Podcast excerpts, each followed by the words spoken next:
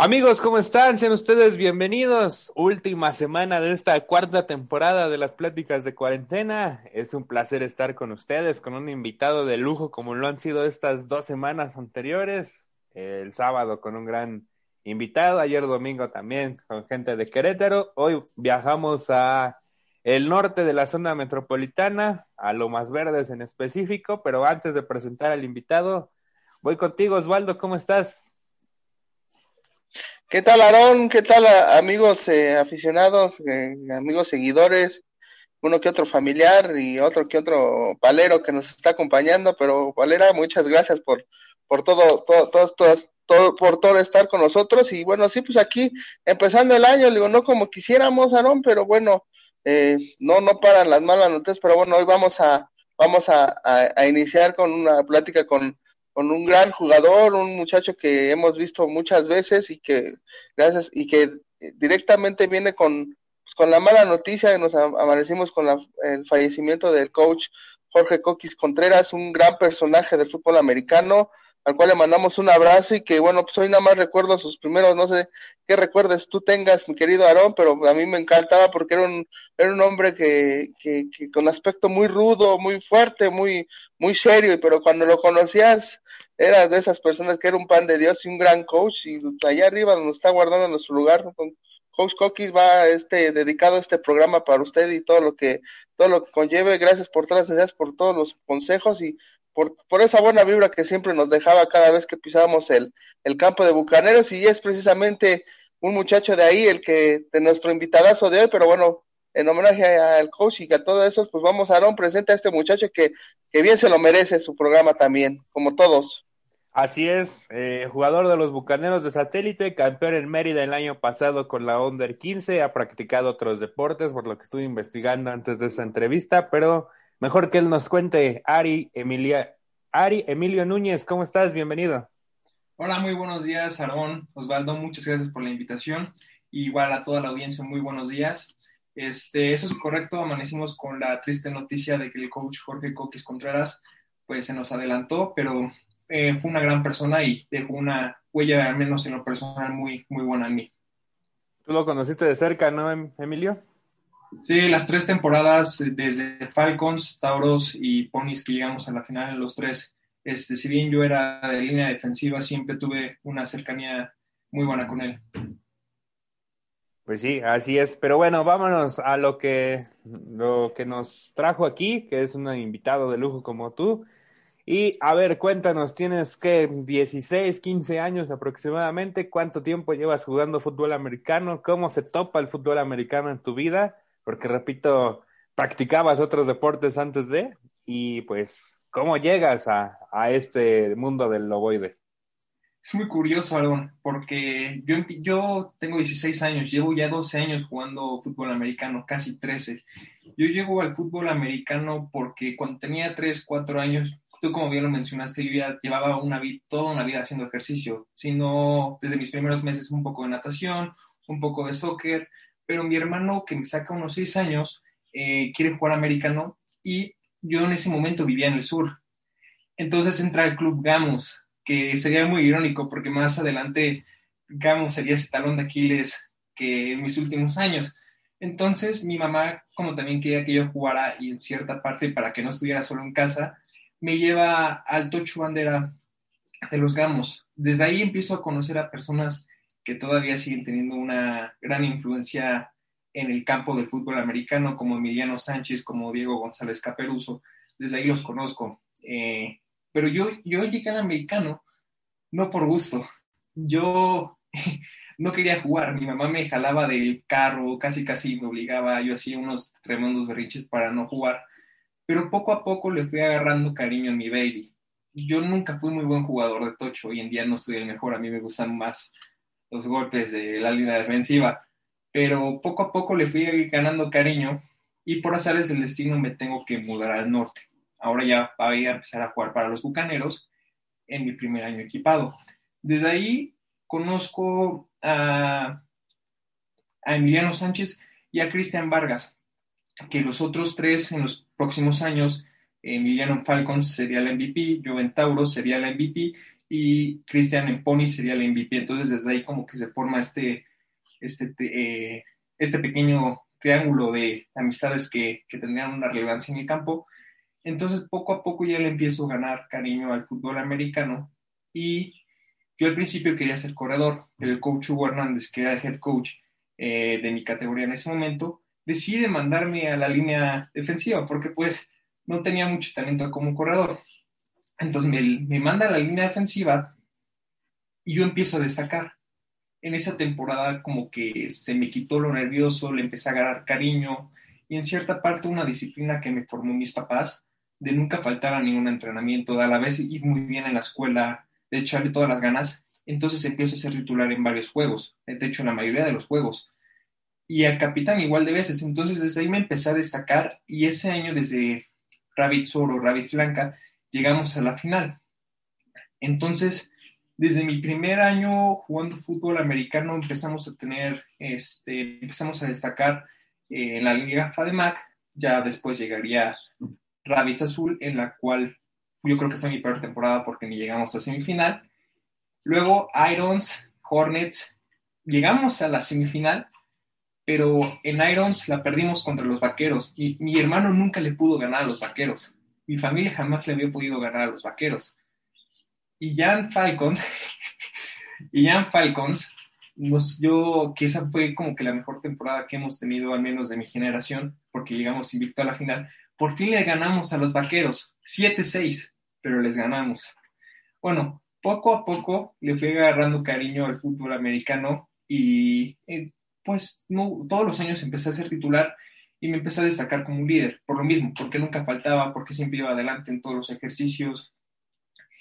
Y poco a poco íbamos animando a nuestros compañeros porque nuestras dos primeras temporadas después de Rabbits pues no habían sido muy exitosas y en Falcons llegábamos a el control del head coach Abel Ortega. Y ya en esa temporada pasamos de ser el peor equipo en Irons de la organización a ya llegar a ser invictos. Entonces ahí estás hablando de que nuestro equipo no solamente se solidificó desde una estrategia, sino desde todos nuestros compañeros. En la semifinal le ganamos a Gamos, pero el fútbol americano me ha enseñado que no solo es deporte, también es resiliencia. Y eso fue lo que hizo los gamos del coach Eric Lechuga, porque les ganamos la semifinal, pero el año siguiente nos ganarían la final. Y el próximo año nos ganarían la final. Entonces eso, habla muy bien de, esa generación y de los coaches, de cómo animaron a los, pues a, los jugadores. Pero bueno, en Falcons llegamos a la final contra Dragones. Dragones nos había eliminado en Irons. Entonces, y venían de ser los campeones. Era una final muy difícil. Yo en ese partido tuve una patada bloqueada de despeje, tuve varias jugadas buenas y también otro jugador que se sacó mucho que recuerdo fue Rodrigo Campo. También como corner jugó muy bien, pero el que sin duda jugó mejor porque fue el que fue el líder fue Emiliano Sánchez y ya, ganamos la final. Luego llega Taurus, que esta es como que mi etapa favorita, porque nuestro equipo se confió mucho somos como el cemento. Este, nos solidificamos, nos juntamos en, Falcons, pero al final del día no seguimos en movimiento y nos, nos estancamos, cosa que no pasó con los demás equipos. Solamente perdimos un partido en temporada regular que fue contra Redskins, pero de todas formas nuestro equipo estaba muy confiado. Yo lo podía ver. Pero el punto es que seguimos avanzando, avanzando, avanzando. Ganamos la semifinal, si no me equivoco, contra Riders y ya en la final, por lo que he platicado con algunos coaches y jugadores, digamos, nadie esperaba que el coach Eric Lechuga nos llegara a ganar la final. Pero para, sorpresa de nosotros, ellos habían preparado muy bien el juego. Y pues nos ganaron. en ese, ese fue un partido, yo creo que ha sido el mejor partido de mi carrera donde gané el MVP, que creo que tú me lo diste, Aaron, de hecho, este, que fue, que fue en Bucaneros y pues nos ganaron. Yo en ese partido tuve dos sacks, un pase defendido, varias tacleadas, pero perdimos a nuestro quarterback y sinceramente jugaron mucho mejor que nosotros. Entonces, si recuerdas esa final, Aaron. Sí, sí, tu quarterback tuvo, quiso regresar y el oficial no lo permitió por motivos ahí de una de un golpe en la en el casco que le habían dado, quiso regresar en la segunda mitad, no no se pudo. o mejor dicho, el oficial no lo permitió, pero al final Gamos sí, creo que hizo muy buen scout en esa final. Pues Gamos fue un, fue, fue un fue un partido, fue un partido emocionante y, y sí, Emilio, este, hacer una, una pequeña pausa, digo, porque te brincaste eh, rápido y todo, pero bueno, ya, ya sé que te, te, gusta, pero sí me gustaría platicar porque eh, eh esa, hacer un, paréntesis antes de, bueno, ahorita ya platicar todas esas finales, eh, ese paréntesis de que, bueno, inicia una generación, este, eh, contigo y con esa Rabbids Blanca que, que lo hace Hugo Hernández Ojeda, porque tú llegas a una a Rabbids Blanca que es este pues los que apenas no, no tienen mucha experiencia, ¿no? Hay que decirlo así, son los que apenas empiezan a, a, a enamorarse de este juego y se hace una gran, una gran camada que, que sí, desafortunadamente en, en Hornets Iron se pierde, pero como Bueno, ahí perdimos eh, eh. tantito a Osvaldo. Ya estás, Osvaldo, ya estás. Así repetía de, de tú, eh, Ari, eres de esa, de, de, esa experiencia de que ya en Bucaneros eh, está prohibido tener una mala temporada, ¿no? No dejan, no dejan tener categorías como la tuya, ¿no? De, esas generaciones que se perdían, ¿no? Entonces a usted no me les dejaron esa Irons, pero ¿cómo fue eh, ese traslado hacia con el coach Abel y todo es esa gama de, de, gente muy experimentada, ¿no? Que muchas veces, este, eh, hay que decirlo, ¿no? Hoy los jóvenes como que están acostumbrados a tener coaches jóvenes y sentirse, ¿no? Digo, lo vimos en la Under 15 que ya nos platicarás, pero ¿qué te dejó, eh? qué les dejó esa experiencia de ver a gente como, bueno, el buen predicador, el coach Abel, el coach Coquis, que en paz, paz descanse, el coach Chi, todo, todo ese, todo, todo ese gama de, de señores con experiencia, ¿no? Como que imponía, ¿no? Ari, ¿cómo fue? ¿Y cómo fue que también ustedes pudieron creerle? Fue muy interesante porque nosotros después de esa semifinal que perdimos en Irons, antes de pasar a, a ver, pues se había caído nuestro equipo porque todo el mundo sabíamos que era la, nos habían parado un partido en temporada regular, nos, casi nos paran la semifinal, entonces la moral sí estaba muy caída y cuando de repente nos comunican que iba a haber un cambio de cocheo con el coach Abel que medio lo ubicábamos por tener las categorías altas y por tener buenos resultados, pues sí nos este, medio sacamos de onda, pero le creímos porque se veían unas ganas por querer sacarnos adelante. Nosotros eh, llegaba a haber días los que entrenábamos de 7 de la, de, 7 de la tarde a 11 y media de la noche. Entrenábamos arduamente fines de semana a las 5 o 6 eh, de la mañana. Entonces, no solamente fue algo motivacional, sino también nos cambió toda nuestra estética de hacer los ejercicios, de entrenar. Fue un trabajo muy duro porque nosotros veníamos de los entrenamientos normales de dos horas entre semana y de vez en cuando los fines de semana. Entonces, ahora estábamos trabajando el doble y a la vez nos estaban dando un sistema de coaching que era muy interesante. Yo antes de ser, eh, de estar con el coach Abel Ortega, que su hijo Alan Ortega me coachó en la línea defensiva, yo no sabía nada de técnica yo utilizaba un poco de la fuerza que puede tener un niño para tratar de hacer el burros, quitarme a los jugadores y hacer tacleadas.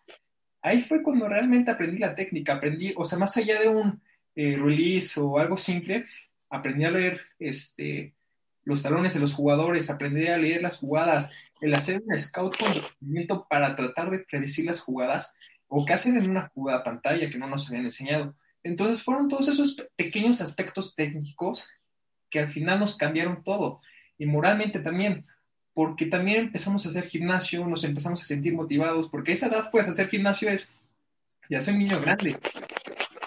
Entonces, uno está muy motivado en ese aspecto técnico y también de cómo se ve, se ve la intención, porque anteriormente, que, que lo salté un poquito, en Irons, bueno, en Hornets ya, no, ya dejamos de ser, este, estar en los controles del coach Hugo Hernández y pasamos a estar con el coach Ulises esa temporada fue muy mala. No, tuvimos muy, yo, yo creo que tuvimos muy mal cocheo, pero ya después, poco a poco, en Tauros y Punis, yo podría decir que sin duda Bucaneros era el equipo con mejor hombre por hombre, y lo sigue siendo. La juvenil que se canceló simplemente tenías un campeón nacional de segundo equipo, y no solo campeón nacional, MVP nacional, que era segundo equipo del Almadín. Entonces ahí estás viendo el nivel del fútbol hay realmente en Bucaneros. Sí es algo increíble y no se permiten malas generaciones, la rescatan.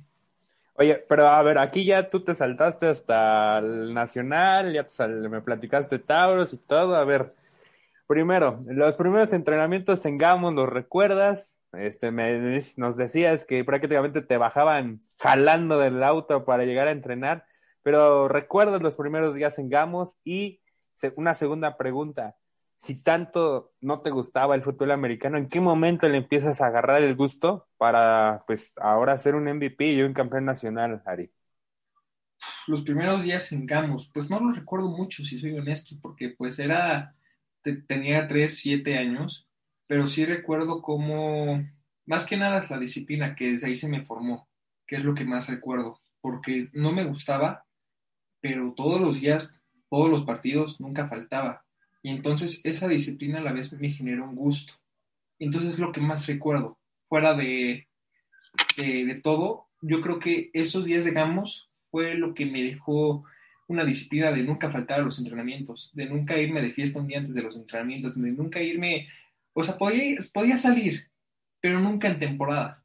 Me decían mis cuates, este, oye, salimos, hacemos esto, esto, esto, ahorita no puedo o si iba a hacer algo era de 3 a 4 antes de entrenar para también tener buena digestión.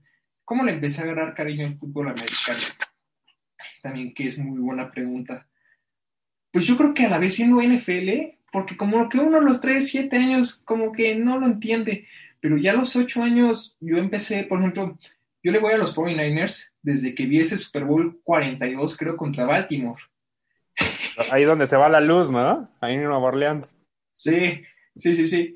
Ya lo perdimos, ya se acabó la entrevista, le va a los 49, vámonos, vámonos. Esto ya, perdió seriedad. Nada, es cierto, síguele. Ustedes le van a los vaqueros, ¿verdad? Ambos dos le vamos a los vaqueros. Bueno, entonces viendo NFL y a la vez, este, pues agarrándole cariño a estar en la línea defensiva, tener relaciones con, la, con tus compañeros, a ese sufrimiento de estar todos los días este, preocupado porque no tuviste tiempo de hacer tu tarea, pero a la vez disfrutando lo que estás haciendo ahorita y saber que luego viene partido y esas ganas de antes de un partido fue lo que poco a poco me, me construyó un amor con el fútbol americano. Oye, pero tú eres una persona, digo, y lo digo eh, admirado realmente, eres una persona que estudia mucho, lee mucho, y que antes del fútbol americano, y digo, lo voy a decir por las fotos que vi y lo poco que investigué, soy sincero, pero practicabas karate, ¿no? Si no es karate, corrígeme porque hay muchas modalidades, pero... Soy cinta negra en karate desde los 11 años, desde cuando jugaba fútbol americano, en que era temporada de primavera, lo que no hacía en temporada de primavera era karate. Entonces poco a poco fui avanzando de cinta en cinta y realmente nunca, tuvo una disciplina de nunca dejar de hacer ejercicio. Y si no era karate, era atletismo. También eh, cuando tenía unos 13, 14 años, participé en un hexatlón eh, estatal, llegué a los estatales y quedé en tercer lugar. O sea, siempre he estado en el ejercicio, o si no es el americano, siempre salgo. Ok, ok. Bueno, ah, con, con esto voy a la, a la pregunta, ¿no? Porque digo, una persona que le estudia mucho, que practica bastantes deportes, que tiene la edad eh, de un adolescente en estos momentos, pero tal vez antes que te llama la atención empezar a salir de fiesta con los amigos y todo eso, eh, ¿cómo centrarte, esta mentalidad que tienes de, pues no, tengo temporada, cómo adquirir ese compromiso? Porque además creo que todo esto debe de venir de familia, ese compromiso de primero, ahora sí como decimos en el, con los cuates, ¿no? Primero lo que deja y después lo que ya sabes, ¿no? Pues yo siempre he tenido una mentalidad que tiene que ser un balance. No puede ser una persona que es muy estudiosa, pero nada más va al americano para distraerse las tardes. O no puede ser un jugador de americano que nada más piensa en el americano, pero le va pésimo en la escuela. Tienes que tener un balance en todas las cosas. Debes de destacar eh, académicamente como deportivamente. Y fuera de eso, si puedes, alguna extracurricular, tocar algún instrumento o alguna actividad así. Entonces, ¿cómo hacer para tener un balance? Es muy simple. Es como las vacaciones. Eh, te centras mucho primero en una cosa, te centras, te centras, trabajas por ello, lo consigues puedes darte un pequeño descanso, pero al final del día seguir trabajando. O un fin de semana que dices, este, este lo tengo libre y al parecer no hay ninguna fecha importante por venir, me lo puedo dar.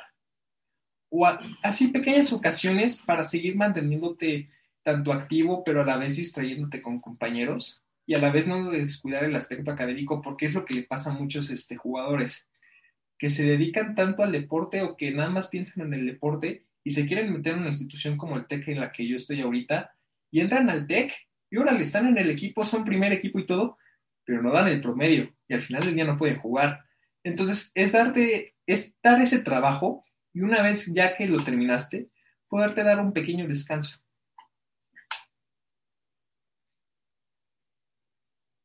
Estoy, estoy, perdón.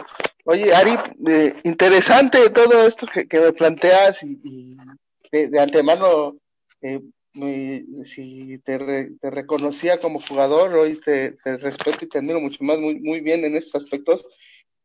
Pero digamos, eh, ¿cómo se logra eh, también ser líder y contagiar de eso que tú tienes a tus compañeros? Digo, sin duda, ahorita eh, se interrumpieron muchas cosas, pero ¿cómo fue ser ese líder, Ari? ¿Te, lo buscaban los mismos coaches? ¿Te, te lo enfocaron o, qué sientes? ¿Se, necesita ser un líder o, para tener un, un, jalar a, todo un equipo o, simplemente la forma en la que tú trabajas también contagias a los demás? Mira, yo soy lo que soy, no por mí. Yo creo que yo soy lo que soy por mis padres.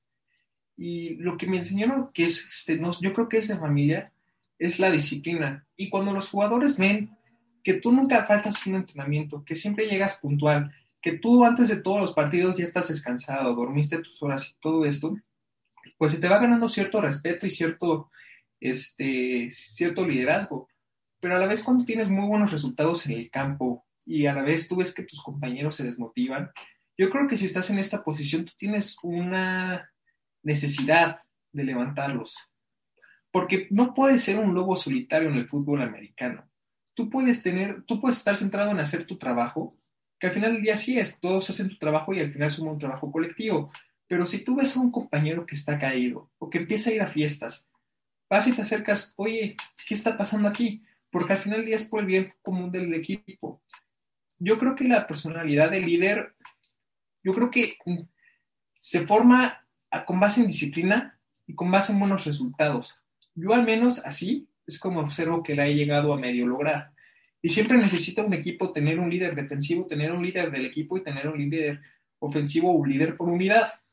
En el caso de los Bucaneros, por ejemplo, yo creo que al menos en todas las infantiles, yo y Cristian Antonio Vargas, este, que también fue la U15 número 58, no sé si lo recuerden, pues él y yo, yo, yo creo que llegamos a ser los líderes de la línea defensiva y Emiliano Sánchez fue el líder sin duda de nuestra ofensiva porque no jugaba y el equipo se caía.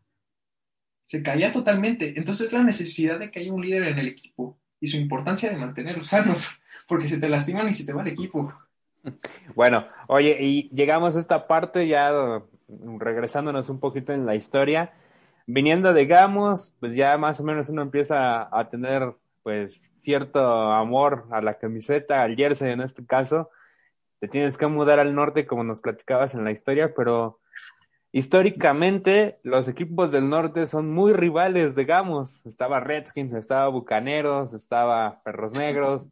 Pero, ¿por qué fue Bucaneros, Ari? ¿Qué te llevó a Bucaneros? Eh, yo creo que fue una decisión de mis padres, porque se ha, hablado mucho esto. Yo he leído artículos de Osvaldo en el periódico en donde hablaba de cómo Bucaneros ganaba las series, de cómo Bucaneros ha mantenido como mejor organización, de todo el campo y el ambiente que, es muy bonito. Entonces yo creo que eso fue lo que nos llevó a ir a Bucaneros. Este, los colores también, el azul y oro, son colores muy bonitos y todo el ambiente que se vive en Bucaneros es muy distinto a lo que se vive en otros equipos. Yo que la U15 platiqué con jugadores de otros equipos, pues ahí había rivalidades. En Redskins había muchas rivalidades personales no había un equipo, como, o sea, había un equipo, pero un equipo dividido, polarizado. Entonces, yo creo que fueron este, el reconocimiento que se le tenía públicamente a Bucaneros como mejor organización desde esos tiempos. y el ambiente que había que hizo que no me cambiara de lugar. ¿Te llegó a tocar todavía el pasto antes del pasto sintético, Bucaneros? Sí, yo todavía recuerdo salir todo enlodado de los entrenamientos y era asqueroso pero hermoso. Ese punto, Ari, que también, ¿no? Este, que hace también que los papás se, se enamoren, ¿no? Cómo era subirte al carte, te tocaba, te tocaba cajuela o de plano sí llevabas ya tu ropa preparada cuando te tocaba e, esos lodazales ahí, porque eras muy chavo, hay que recordar que esto es todavía entre rabbits y hornets, ¿no? Y los chavos les encanta todo eso, ¿no? Todavía. No, mi mamá sí me llevaba mi ropa para antes de todos los entrenamientos, no apestar el coche y no dejarlo lleno de humedad, pero también eran momentos muy buenos porque habían este, peleas de lodo y eran al final de los entrenamientos esas pequeñas recompensas que a la vez te da ese amor por el americano. Ya después nos pusieron el pasto sintético y lo que pasó fue la guerra de caucho, por lo general que agarrábamos y nos lanzábamos, pero también fueron esas pequeñas cosas fuera de campo, pero en el campo que me hicieron un amor al fútbol americano muy interesante. Oye, y bueno, llega, llegas a Bucaneros, ya la decisión está tomada. ¿Cómo te recibe Bucaneros? ¿Cómo empieza los primeros días de Ari Núñez en la organización de Bucaneros? Obviamente ya nos platicaste la parte final de los MVP, los campeonatos, todo esto, pero a ver, los primeros días en Bucaneros, Ari. Los primeros días en Bucaneros, a mí me recibieron con los manos, con los brazos abiertos. Yo desde que llegué, este, el, head coach iba a ser Hugo Hernández Ojeda y Burby y Antonio Acosta, este era un compañero mío y su papá era el coach Marco. Entonces, este, nos iban a tomar a nosotros. Yo llego y yo en aquel momento tenía el pelo más rojo y tengo la piel muy colorada. Entonces se les ocurre a los coaches poner un apodo muy original que es rojo, ¿no? Yo llego y poco a poco, este, pues éramos una generación de chavos que no nos conocíamos. No había un equipo, o sea, más que los que venían de jugar un poco Rabbits, como Emiliano, como Cristian, pero no nos conocíamos y poco a poco, sin saber qué estábamos haciendo, nos dicen pónganse a correr. Empezamos a correr y era como de, bueno, ¿qué onda? Ah, ¿qué onda? Y ahí nos poníamos a platicar y a platicar y a platicar. Y era un ambiente muy bonito. Así me recibió Bucaneros con los brazos abiertos y pues como unos coaches. Oye, y este, en, ese sentido, no sé si ya eh, nos, nos, nos, ya nos platicaste cómo fue, te recibieron bien, todo, el ambiente en Bucaneros eh, indescriptible, pero cómo fue también esa primera vez eh, de ir a Gamos, ir a Gamos, no, no recibirlo, sino ir al campo de Gamos a, a jugar contra Gamos. Ah, siempre es una experiencia muy bonita porque a mí todavía este, los las pocas mamás que antes de, del campeonato y que todos nos volviéramos a conocer así, a mí todavía me recordaban a mis papás, recordaban a mis mamás, recordaban a mi mamá, recordaban a mi hermano. Entonces todavía me recordaban algunos, pero era muy bonito porque el campo, digamos, es muy bonito y a la vez, porque ahí comenzó todo, todo el viaje como tal. Entonces, eh, era muy bonito y a la vez muy satisfactorio. Eh, me, provocaba una gran satisfacción porque siempre les ganábamos. En temporada regular siempre le ganamos a Gamos. Siempre. Pero, Oye. Sí, sí, sí. Bueno, en esta parte de la historia, me, me, ahorita si Osvaldo quiere retomar algo, este, le pido que me permita. Vámonos hasta Tauros, Emiliano. Tauros llega el MVP, llega ese ese partido este, por la final contra los Gamos, donde a los Bucaneros pues no les va muy bien, pero me enfoco en específico en esta temporada. ¿Pensabas al inicio, en enero, que iniciaban los entrenamientos, que ibas a concluir con, con un MVP a manera individual, que el equipo le iba a ir así? Cuéntanos esa temporada de Tauros. Yo nunca busqué el MVP. Yo nunca busqué un reconocimiento individual. Yo buscaba un campeonato como el que había pasado. A mí estos premios individuales pues nunca me han llamado mucho la atención. Digo, si me los dan los recibo con los brazos abiertos.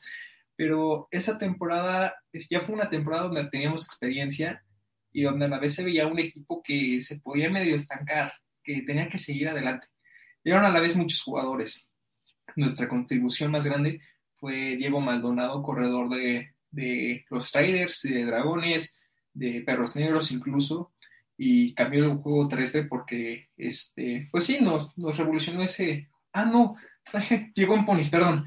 Bueno, esa temporada eh, llegaron nuevos jugadores como Rodrigo Rosales y ya teníamos un reconocimiento de que ya éramos un buen equipo. Ya nos veían en Bucaneros como un equipo sólido.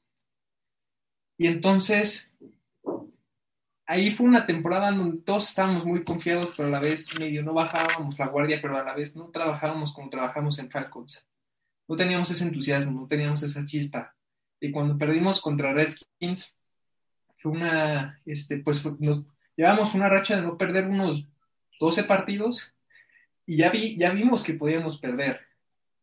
Y pocos fueron los que, que decidieron seguir trabajando un poco extra, seguir este, llegando, tener una disciplina y no confiarse. Oye, pero, pero en ese partido contra Redskins, digo, conociendo al coach Abel Ortega, seguro el lunes que regresaron a los entrenamientos no les fue muy bien, que digamos.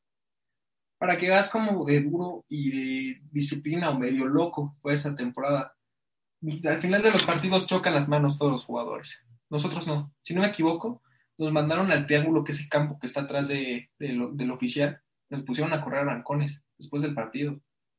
No, estaba muy feliz, claro que no. Y el lunes fue una super regañadiza, fue, mantuvo una gran presión que a la vez eso agobió mucho a los jugadores. Yo fui de los pocos jugadores que no tuvieron pleitos con el coach Abel Ortega. A mí siempre me trató muy bien. Yo le sigo teniendo un cariño muy grande. Nosotros no terminamos nuestras relaciones con al menos como equipo, de muy buena manera. Yo sí, pero muchos jugadores ya estaban hartos. A la vez, este, yo, como te comento, no, pero también no yo creo que no puedes al final de un partido que perdimos bajarle la moral a tu equipo y mandarlos a correr. Digo, yo no soy quien juzgue esas decisiones, yo lo hice al final de todos los días, pero sí fue un partido muy débil porque ya vimos que podíamos sangrar, ya vimos que podíamos perder y sí fue un golpe muy duro que la vez bajó mucho la moral e intensificó mucho la, al cocheo de Abel Ortega que al final nos quitó ese cariño por él, bueno, la mayoría. Sí, sí, Osvaldo.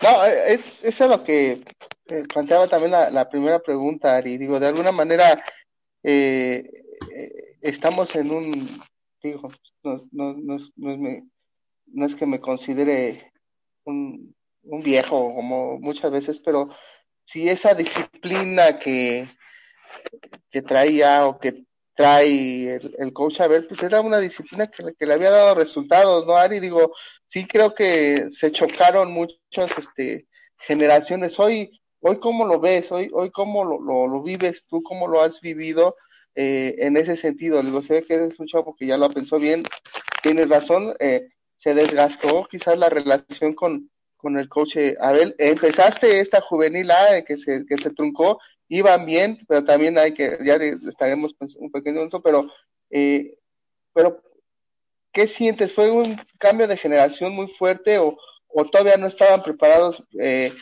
eh, mentalmente muchos de tus compañeros para esa disciplina tan férrea? Es a lo que voy. Porque si bien es cierto, a ti te ha llevado aparte otras disciplinas, y lo tienes razón, a lo mejor no era la forma o el fondo, pero se, se estaba chocando ya mucho, chocan mucho ya tus generaciones con estas generaciones de coaches?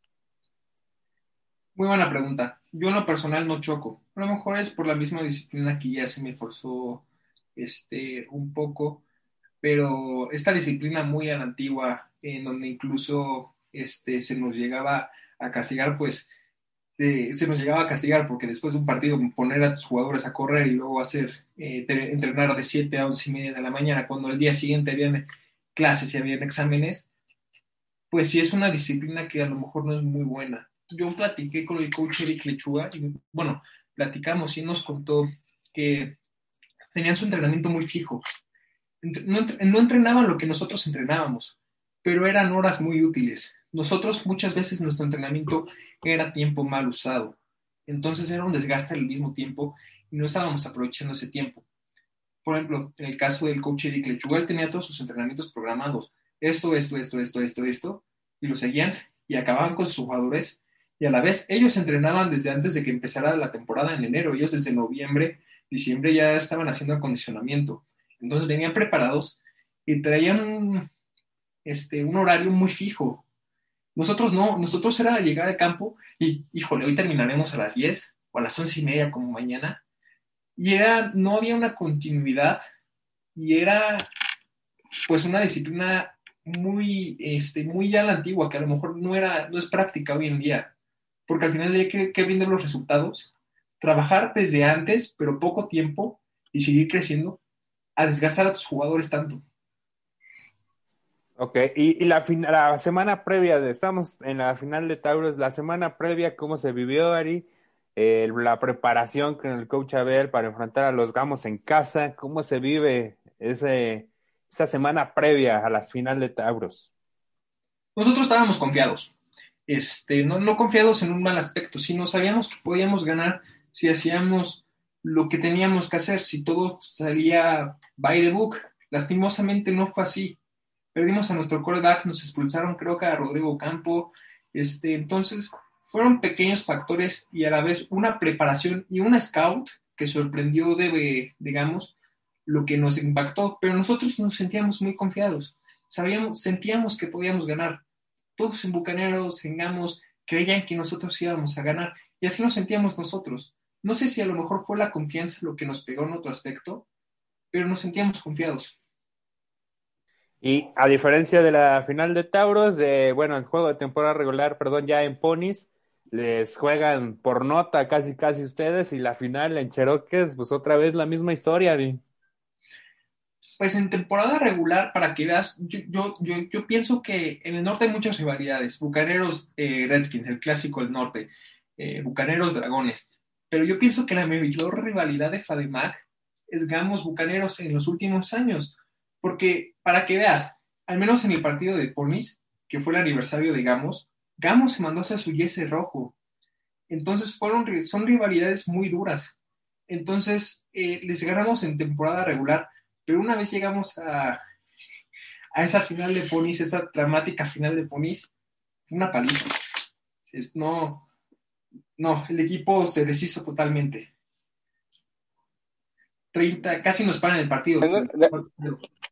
Es lo que te iba a decir, ¿no? Es, algo muy fuerte que, que quizás pues, recordarlo está, pero no sé, pero de alguna manera, eh, viéndolo así, querido Ari, pero eh, de repente te, te, llega esa oportunidad, ¿no? de, de, de ir a, de, estar en, en, cómo recuperarte y, tener como revancha eh, esa Under 15 a, fin de año. Es muchos de nuestros jugadores ya nos conocían el staff de ellos prácticamente sabían qué jugada íbamos a mandar antes de que la mandáramos. Entonces yo cuando llego a los entrenamientos de la Under 15, venía de nada más hacer unas semanas de atletismo después de la final y empezaron los entrenamientos. Al principio fue el entrenamiento gigante que estuvieron todos. Fue un filtro para mí, pues fácil. Mandé en el ganar la yarda a uno de nalgas, tuve buenos pass rushers y así. Y ya llegamos al segundo entrenamiento que ya éramos más poquitos, que ya había cortado a la mayoría.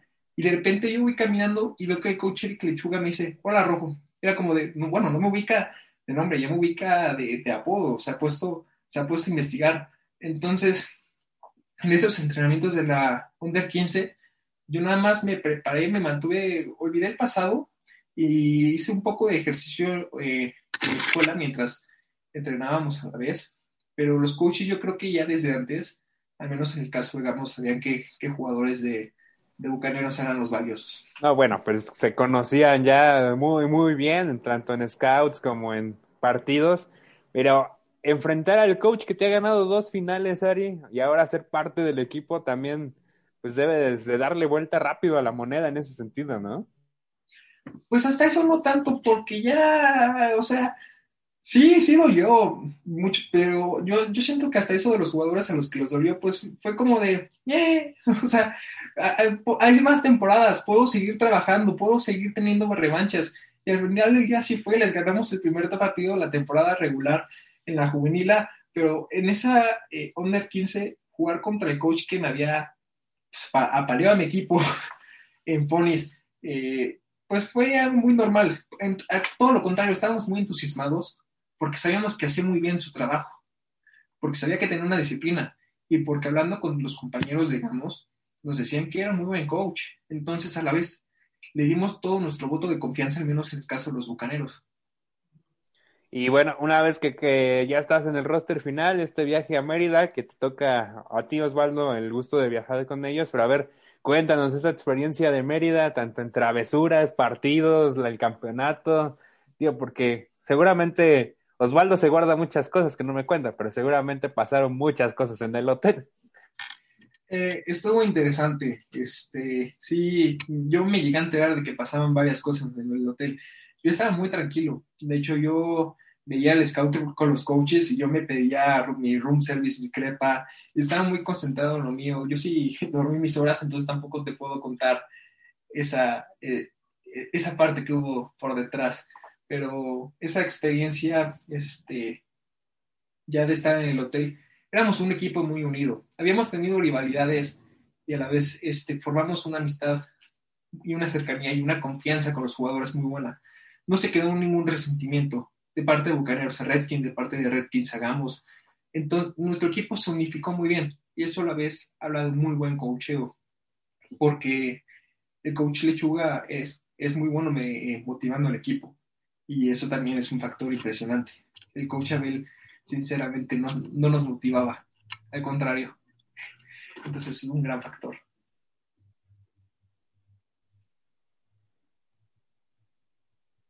de alguna manera el aprendizaje se quedó, ¿no? Pero bueno, en ese sentido, sin comparaciones, eh, Ari, eh, cuéntame, digo, pues yo lo viví, lo estuve mucho, algunos entrenamientos, como dice Aaron, me tocó vivir toda esa experiencia, pero viajar a Mérida, ¿cómo fue el aclimatarse, ¿no? Eh, ese calor a las 8 o 10 de la mañana, ¿no? ¿Cómo estabas?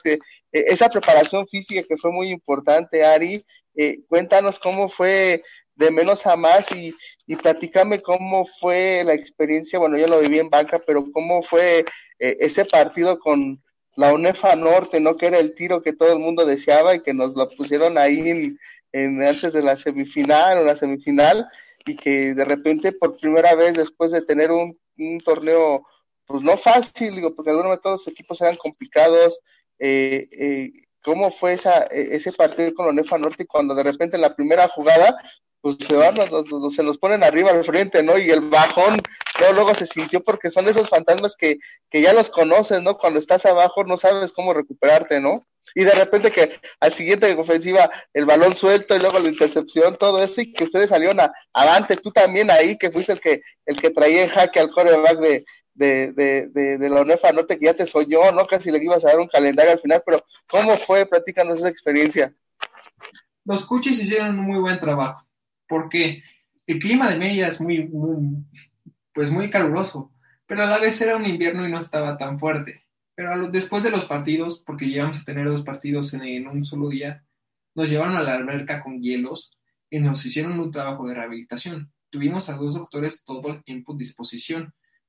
Entonces ya cuando llegamos contra UNEFA Norte, estábamos muy seguros de que estábamos haciendo el buen trabajo. ¿Por qué? Porque los coches se dormían a las 2 de la mañana haciendo el scout porque nosotros estábamos entrenando y estábamos en un acondicionamiento muy bueno. Llega un EFA Norte y la moral del equipo se cae. ¿Por qué? Porque de repente vimos que nada nos estaba saliendo bien. Pero ¿qué es lo que pasó? Que, el coach Chuga nos motivó, nos sacó adelante. Al final del día eso fue lo que realmente hizo el factor. Yo creo que ahí sí fue una cosa del coacheo y de la gran selección que había, porque tenías a Emiliano Sánchez, tenías a Emilio Bardán, tenías a una excelente línea ofensiva, tenías a una excelente línea defensiva. Era un excelente equipo con muy buen staff. Entonces, sí, tuvimos esos pequeños golpes, pero a la vez estuvimos todos para, para salir adelante. Entonces, yo creo que, así fue un excelente roster y una excelente motivación.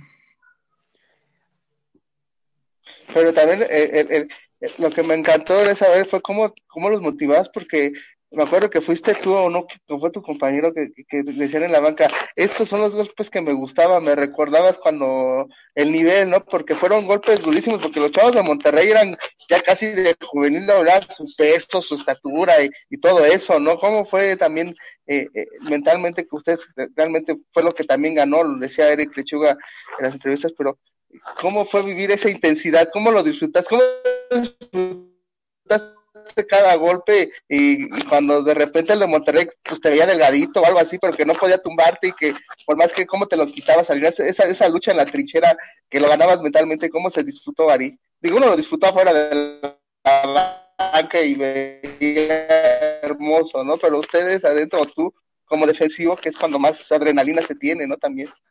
Sí, y justo es lo que me pasó, por ejemplo, eh, la final contra Tauros, porque es esa motivación de cuando estás perdiendo abajo y tú sabes que puedes voltear ese marcador. Entonces te da una excelente adrenalina de querer quitarte luego, luego al liniero ofensivo, te da esa adrenalina de decirle a tus compañeros, hey, se puede voltear esto, no es, sí, llevamos 8-0 y ya nos interceptaron un balón suelto, lo que quieras, podemos voltear esto y podemos ganar. Entonces, a la vez, ese sentimiento de estar abajo, después de todo, este, de toda la, rutina y el entrenamiento, te da una adrenalina que la sacas y la disfrutas increíblemente y cuando ya estás al final, que ya ganaste, es un sentimiento hermoso, sin duda alguna. Ari, pues vamos centrándonos ya a la historia reciente. Digo, para cerrar esta parte, yo te preguntaría lo bueno y malo de Bucaneros y lo bueno y malo de la Under 15 todos los equipos van a tener algo bueno y malo, sin duda alguna. Van a tener muchos efectos, pero a la vez van a tener muy, muy buenas virtudes. Algo bueno, Bucaneros, el ambiente. Porque los equipos son muy unidos. No hay diferencias como las he llegado a ver eh, gracias a la Under 15 en otros jugadores. Pero sin duda algo malo mm, llega a ser la poca disciplina que luego llega a ver. Por ejemplo, yo la temporada de, de Ponis, este, yo le decía a todos mis compañeros, nos pueden volver a ganar y si no hacemos el entrenamiento necesario nos van a ganar, nos van a ganar, nos van a ganar. Yo sin duda alguna conocíamos a Rancones que siempre estaba adelante con Emiliano, con Cristian y, les y otros compañeros como que se querían saltar vueltas. Yo sí le decía al coach, les decía a ellos. ¿Por qué? Porque al final del día por culpa de ellos podemos tener un mal resultado. Entonces, a la vez ellos se molestaban por eso. Entonces, en algunos jugadores hay muy poca disciplina que se contagia porque es muy difícil contagiar la buena disciplina, pero es muy fácil contagiar la mala disciplina.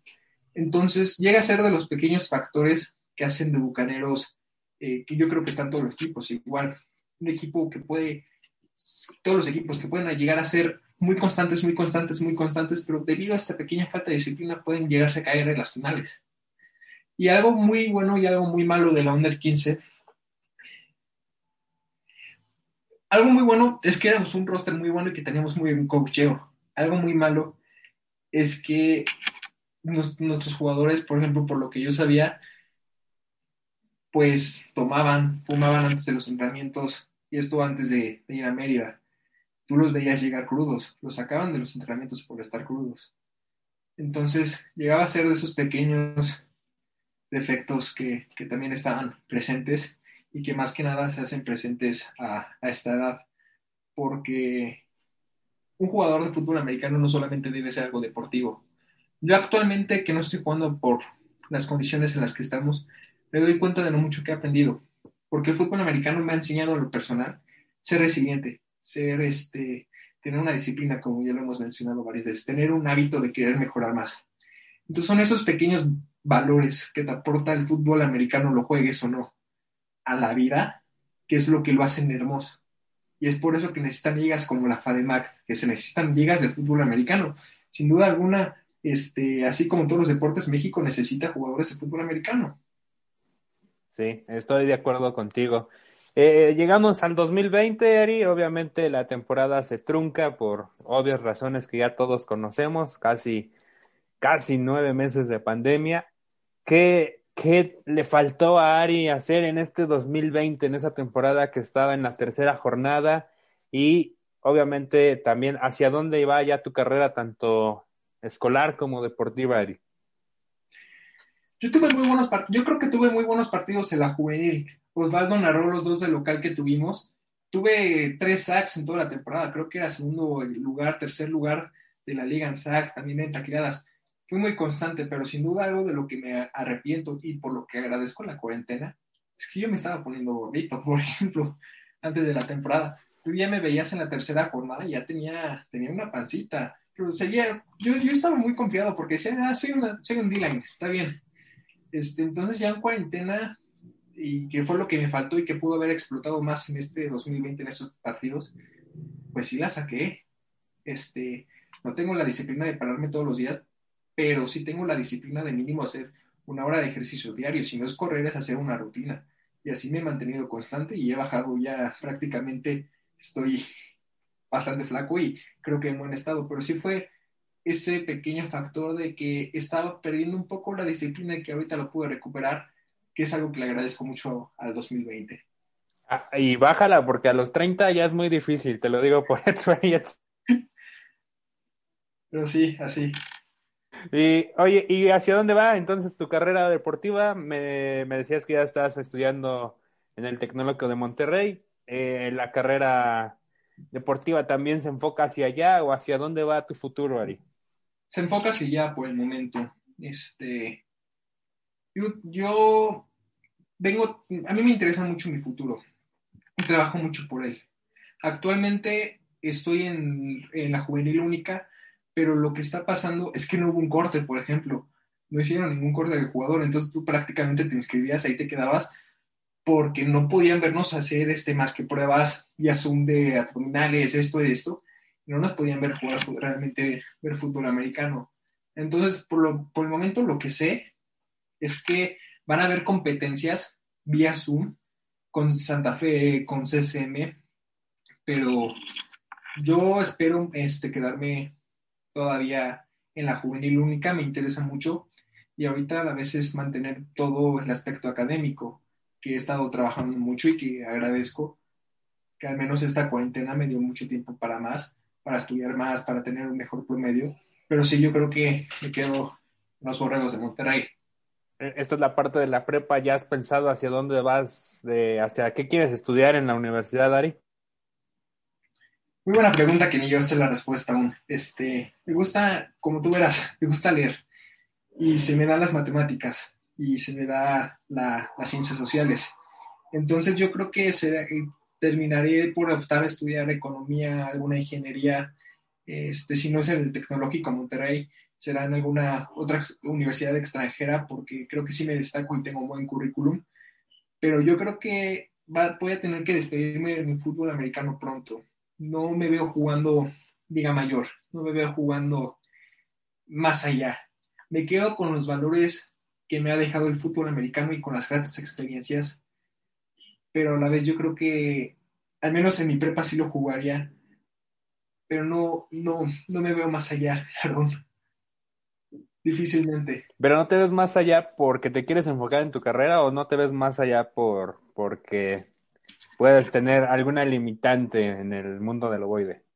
No, yo creo que este, con, los años que vengo trabajando y con la experiencia que tengo y por, mi tamaño que es bueno en México, puedo seguir este, manteniéndome, pero yo en lo personal ya me gustaría tener un futuro más solidificado y agradecer por, por lo que me ha enseñado el fútbol americano. Y esto me duele mucho porque me despierto el día de mañana y es como de, bueno, ya me perdí mi primer año de prepa de fútbol americano, ¿qué va a pasar en mi segundo y tercero? ¿Los tendré?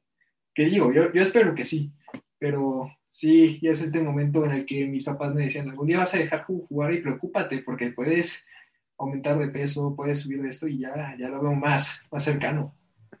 Mira, si Osvaldo me lo permite, te voy a contar una experiencia que nos contaba un coach precisamente de Gamos antes de la generación del coach Lechuga, y él nos decía que la condición que les puso, que le puso su esposa para ser su esposa, es que tenía que seguir coachando fútbol americano, porque él no quería una persona frustrada por haber dejado el fútbol americano en casa.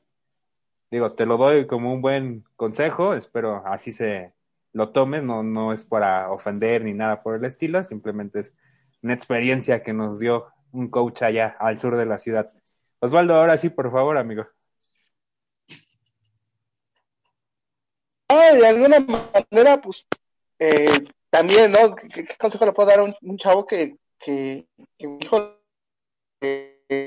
Aarón y el público que nos ve, creo que nos, de todos, de todas las entrevistas, de todos hemos, eh, eh hemos eh, tenido una gran experiencia, me quedo con muchas cosas, pero hoy creo que nos vuelven, nos vuelven a dar otra, otra buena, buena clase, ¿no? De, de lo que, lo que te deja, de lo bueno que es el fútbol americano.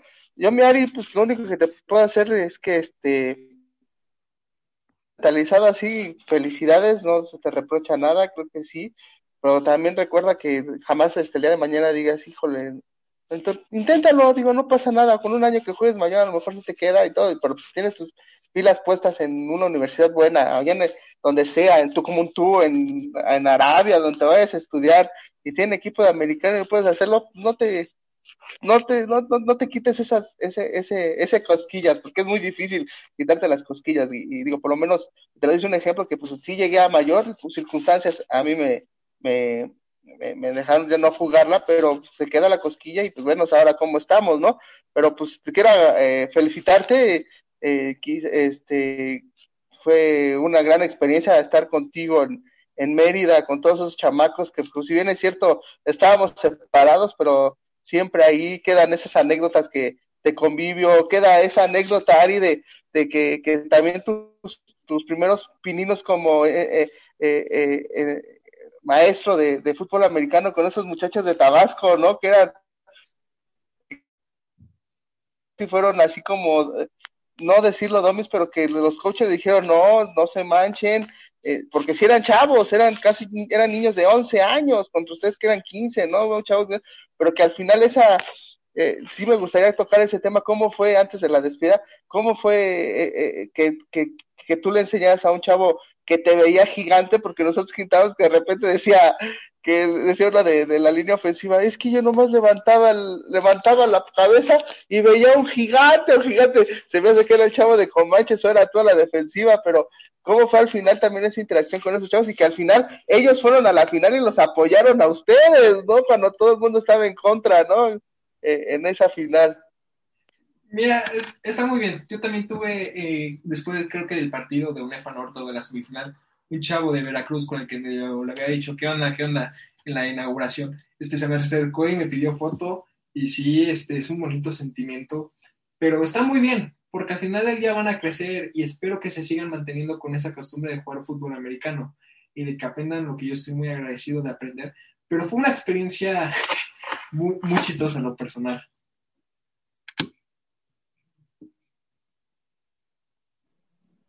Osvaldo, tienes el audio cerrado, amigo.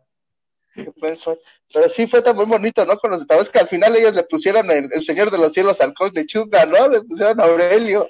¿Sí sabías esa anécdota, no? Sí, sí, algo así, que le decían que, que se medio parecía o algo así, ¿no? No, no se parecía, sí se parecía, pero bueno, Emilio, pues creo que, a, no ser que, diga algo el señor Arango, pues creo que sigue la despedida, ¿o qué, mi Aaron? Sí, tenemos ah, tres minutos, amigo. Bueno, pues en tres minutos, querido Ari, pues felicidades, de antemano reitero mi agradecimiento, yo mi, mi, reconocimiento hacia ti, pues hacia donde te dirijas, pues ahí estaremos, esperemos que este año que inicia, a pesar de que como comenzamos con esta mala noticia y todo, pero podemos estar y podemos, podemos verte ahí en el parrillado y pronto estarte viendo ahora ya en la juvenil única. La pregunta que quisiera hacerte, digo, tú empezaste en infantiles y te tocó también ese proceso de ver a, que quizás por eso te ilusionaste estar en una under que, que mientras estabas en infantiles eh, había un muchacho, hubo un muchacho en la primera under 17 en el 2016 ahí en Tuxtla Gutiérrez con una, con una tableta y con un celular pasando los partidos de FADEMAC y posteriormente se trasladó a los partidos de, de, de, de, infantiles eh, y de repente empezabas a escucharlos o veías a dos locos arriba de la torre, no sé si nos llegaste a ver en la torre de Bucaneros o en la torre de Gamos, a dos, dos locos narrando partidos de americano. ¿Qué opinión, qué pensaste la primera vez que nos veías o que nos viste? ¿Y qué piensas hoy de estos dos locos que te entrevistamos? No, es muy bonita experiencia porque tú ves que empiezan a, transmitir los partidos en Facebook y te sientes como que en cierta parte como jugador de college, como jugador de NFL, están narrando mi partido. Entonces es muy buena experiencia. Y yo, por ejemplo, en los partidos de juvenil, terminando luego, luego el partido, yo llegaba a mi casa y veía el partido otra vez y agarrar mis highlights y ver los comentarios que, que decían los narradores. Yo, por ejemplo, recuerdo la última jornada que llegué de mi casa y que le hice un saca a Arad Díaz, decías, este... Arad, sí. Decías otra vez y también fue una pesadilla para ambos y son comentarios que, que uno se siente muy bien. No hay que comprarlos todos porque muchos jugadores se pueden llegar a confiar y ahí se pueden un poco estancar. Pero es muy bonita experiencia y se los agradezco mucho. Nosotros te agradecemos a ti, Ari, por haber tomado esta entrevista, por haber regalado una hora de tu tiempo y por contarnos estas experiencias que, pues como jugador, pues únicamente las conoce uno y exponerlas hacia el público que nos sigue. Te lo agradezco muchísimo. Eh, si nos permites, antes de despedirnos, vamos con la mención comercial. Esta entrevista es presentada por Grace Baby, ropa para bebé entre 0 y 3 años es ideal para que vistan a sus niños, sobrinos, amigos. Ahí está, síganlo, aquí está resaltado en la página. Y Osvaldo. Y un hola, y bueno, a empezar por Grace Baby, pero ahorita que para los regalos de Reyes, acuérdense que ya vienen, mañana llegan los Reyes Magos en la noche, así que Ari, te vas a ir a dormir temprano porque si no te van a tener nada. Entonces es un chamaco, tú das tu cartita, yo también la voy a hacer,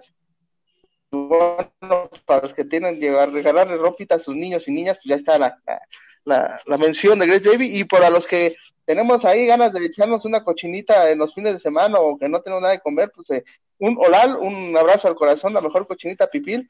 Eh, ellos están ahí este, esperando también su, su llamada. Se les lleva ahorita que seguimos en esta en este semáforo rojo y que seguimos, muchos debemos estar encerrados, pues bueno, si pueden llevar y pedir, ahí está una buena opción. Y bueno, Aarón, pues a, empezar el año, digo, este, un poquito tristes, pero bueno, con muchas ganas de, que sea, de que esto mejore, Aarón, y, pues muchas gracias, Ari, saludos a tu familia, a tu padre, a tu madre, que ahí estuvimos un rato ahí conviviendo con ellos, y bueno, ya, ya, ya el festejo ya se quedará ahí en Mérida, se queda después del ese festejo de la Under, del 15 con el tetracampeonato, pero bueno, ahí hay muchos saludos, cuídense mucho.